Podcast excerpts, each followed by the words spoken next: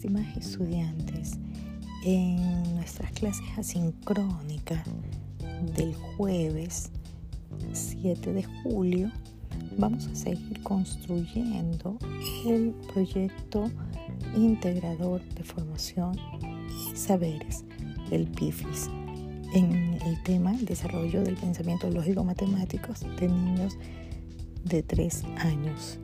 En esta semana seguiremos recopilando toda la información desde la elaboración del diseño metodológico, los instrumentos que fueron utilizados para la evaluación y en esta semana seguir orientando sobre el diseño del programa de orientación pedagógica dirigido a los docentes.